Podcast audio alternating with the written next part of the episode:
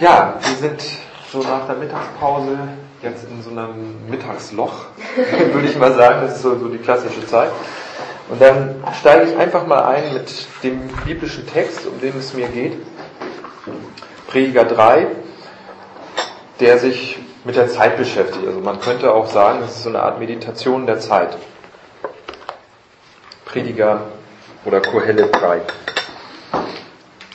Alles hat seine Stunde und für jedes Vorhaben unter dem Himmel gibt es eine Zeit. Eine Zeit zum Gebären und eine Zeit zum Sterben. Eine Zeit zum Pflanzen und eine Zeit, die Pflanzen abzuernten. Eine Zeit zum Töten und eine Zeit zum Heilen. Eine Zeit zum Einreißen und eine Zeit zum Bauen. Eine Zeit zum Weinen und eine Zeit zum Lachen.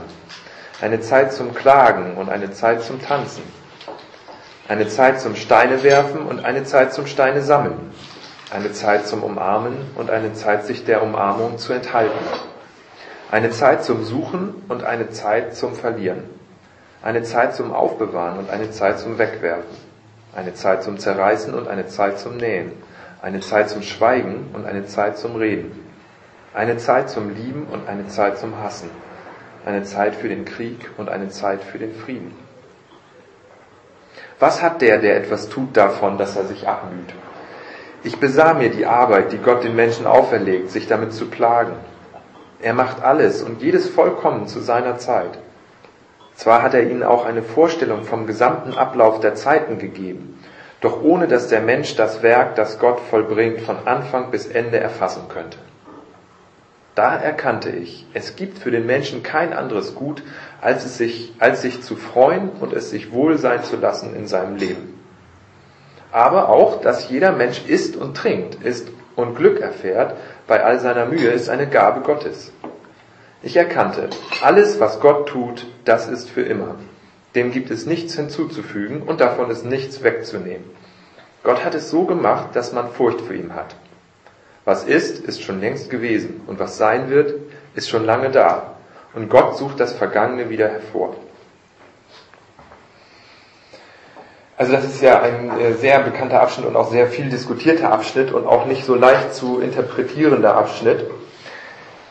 Und mir geht es eigentlich nur um zwei Komponenten darin. Einmal dieses erste Gedicht, das ist ein äh, vom Fachausdruck ein anaphorischer Marschall vom Zeitpunkt, ein aufeinander verweisender Spruch oder ein, ein Lehrgedicht von den Zeitpunkten, so könnte man sagen. Und das zweite ist der Vers 11, der ja irgendwie so aus dem Rahmen fällt, der auch wirklich aus dem kompletten alttestamentlichen Rahmen fällt, wo Luther und auch andere das so übersetzt haben, dass ähm, dem Menschen die Ewigkeit ins Herz gegeben ist. Hier ist es so übersetzt gewesen, eine Vorstellung vom gesamten Ablauf der Zeiten. Das ist auch eine Frage, wie man es übersetzt, da komme ich gleich noch dazu. Aber diese beiden Punkte, einmal, alles hat seine Zeit und die Ewigkeit, oder man könnte auch sagen, das Immer, ist in das Herz des Menschen hineingelegt. Es ist die Frage, ob man das jetzt pessimistisch oder deterministisch oder fatalistisch auslegt oder versteht. So wird das Predigerbuch von verschiedenen Stellen aus verstanden. Aber erstmal ist es auffällig, dass bei diesen Gegensatzpaaren, das sind 14 Antithesen, bei diesem Lehrgedicht, dass da eigentlich gar keine Wertung drin ist, sondern dass einfach nur eine Beobachtung gemacht wird. Dass die Zeit oder die Zeiten oder die Zeitpunkte, ich, ich wähle mal das Wort Zeitpunkte, denn das hebräische Et ist da genannt, das ist eigentlich am besten zu übersetzen mit Zeitpunkt. Aber Zeitpunkt nicht im Sinne von mathematischem Punkt, sondern einfach ein, ein bestimmtes Ereignis hat eine bestimmte Zeit. Und das ist die Zeit dieses Ereignisses. Der, die, das Denken ist praktisch, dass die Zeit in Form von Ereignissen besteht. Also es ist auch ein anderes Denken als bei uns. Bei uns besteht das Denken eher darin, dass Zeit aus chronologischen, aus, aus einem Ablauf einer Linie oder so besteht. Und diese Linie, die muss man immer messen und einteilen und analysieren. Aber hier sieht man schon, es werden lauter Ereignisse aufgezählt. Zeit zum Gebären, Zeit zum Sterben, Zeit zum Pflanzen, Zeit Pflanzen abzuernten. Und es ist gar nicht so sehr, wenn man es zuerst liest, dann denkt man, Mensch, da sind ja aber lauter Sachen drin, die finde ich auch gar nicht so toll, irgendwie töten oder Krieg oder so. Dann denkt man, wieso gibt's denn dafür eine Zeit? Das ist doch gar nicht so positiv, aber es ist einfach nur ein Ereignis, was es gibt. Und es wird nicht gewertet, es wird nicht gesagt, das ist gut und das ist schlecht, das ist richtig, das ist falsch. Und das finde ich schon mal den ersten Punkt eigentlich, den ich gerne weitergeben möchte. Bemerkenswert vom Umgang mit Zeitpunkten oder Geschehnissen und Ereignissen, aus denen die Zeit besteht, dass wir, das hatten wir beim letzten oder vorletzten Mal, als Walter von Franz Jalitsch erzählt hat, dass wir die Ebene der Wahrnehmung äh, betonen, dass wir sagen, nicht sofort analysieren, nicht sofort bewerten, nicht sofort kategorisieren und benennen die Ereignisse, sondern wahrnehmen, betrachten. Und das geschieht hier. Das macht der Autor, der betrachtet die Ereignisse, die ihre Zeit haben. Also das ist das eine, was mir auffällt in diesen ersten acht Versen. Zeit zum Lieben, eine Zeit zum Hassen, Zeit zum Krieg, Zeit zum Frieden, zum Zerreißen, zum Nähen, zum Schweigen, zum Reden. Und ja, das ist einfach kunstvoll aufgebaut, diese Antithesen. Alles tritt zu seiner rechten Zeit ein und dieser rechte Zeitpunkt ist letztendlich ja, von Gott verfügt.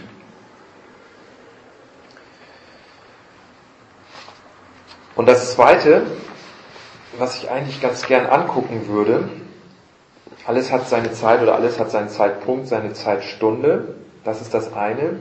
Die Ereignisse bilden die Zeit. Und das zweite ist dieser Vers 11. Also der ist wirklich aus dem Rahmen fallend.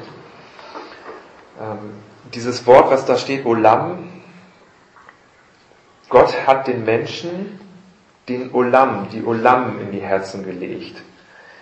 Also er hat ihn, Olam kann man übersetzen als der fernste Zeitpunkt, entweder in der Vergangenheit oder in der Zukunft, der nicht überschaubare fernste Zeitpunkt, den man sich vorstellen kann oder auch nicht vorstellen kann, der nicht vorstellbare, entfernteste Zeitpunkt. Das heißt, im hebräischen Denken kommen wir mit dem Wort Olam eigentlich so nah an sowas ähnliches wie Ewigkeit, wie man es sich nur vorstellen kann. Es ist schon sowas fast, wo man sagen könnte, dass es eigentlich die Ewigkeit ist. Daher ist tatsächlich auch diese Übersetzung Zimmer, die übersetzt diesen Begriff mit Drang nach Ewigkeit ist wirklich angemessen. Also man kann es wirklich so übersetzen, auch aus dem hebräischen Denken.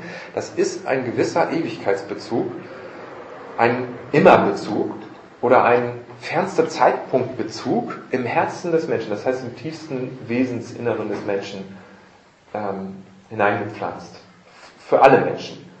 Das heißt nicht unbedingt, dass alle jetzt schon ähm, in, in Bezug sind zu Gott und dass alle im Frieden sind mit Gott und dass man keine Erlösung mehr braucht, dass man Jesus nicht mehr braucht. Das heißt das alles nicht, aber es ist ein Drang nach Ewigkeit in jedem Menschen. Und ich denke, das ist wirklich etwas, was man auch legitim so übersetzen kann und hier erkennen kann an diesem Vers.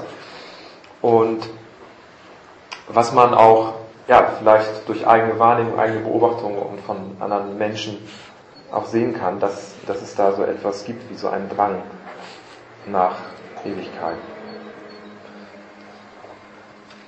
Und diese beiden, diese beiden Elemente, sag ich mal, zeigen, das eine ist, wir sind Zeitwesen, wir sind, wenn man es jetzt philosophisch sagt, wir sind immanente, der, also wir sind immanent, wir sind im Zeitgeschehen, das haben wir auch heute Vormittag die ganze Zeit schon, äh, ganze Zeit schon gesagt und gesehen, dass wir in diesem Rad drin sind und das ist so dieses Gedicht von den Ereignissen, zeigt das auch. In den Geschehnissen, in den Ereignissen sind wir einfach drin. Und sie sind, wie sie sind.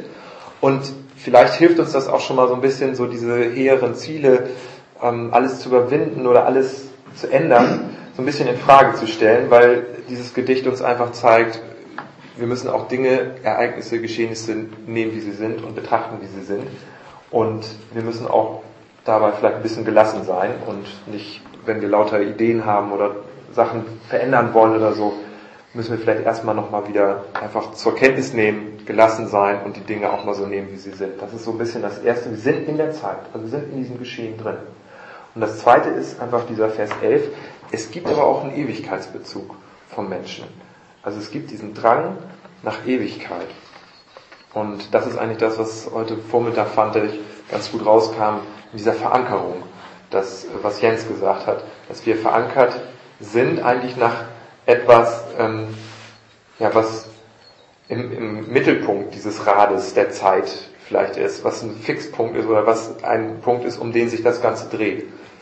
Und dass wir da eigentlich drauf angelegt sind. Und das ist, kann auch sehr ermutigend sein, wenn wir von Missionen denken. Kann auch wirklich äh, mutmachend sein, weil wir nicht irgendwie aus dem luftleeren Raum irgendwas erzählen, sondern überall schon auf diesen Ewigkeitsbezug eigentlich stoßen. Die Frage ist nur, mit was man ihn dann letztendlich füllt oder stellt. Okay, also ich, das ist natürlich nur alles Kratzen an der Oberfläche. Dieser Text ist auch wirklich noch, der gibt noch viel, viel mehr her und ähm, der ist sehr profund und enthält viel mehr. Aber es ist so ein bisschen Kratzen an der Oberfläche des Zeitverständnisses, ähm, des hebräischen Zeitverständnisses. Zum, zum Anschluss noch die praktischen Fragen. Was bedeutet das für unser Bestreben, Zeit optimal zu nutzen? Das war das, was ähm, Tobias auch gesagt hatte am Anfang dieses, äh, dieses Kapitalismus, der neue Kapitalismus, Nutzung der Zeit. Was sagt dieses Gebilde, dieses Gedicht dazu? Was sagt das über unseren Glauben, über unsere Zeit verfügen zu können?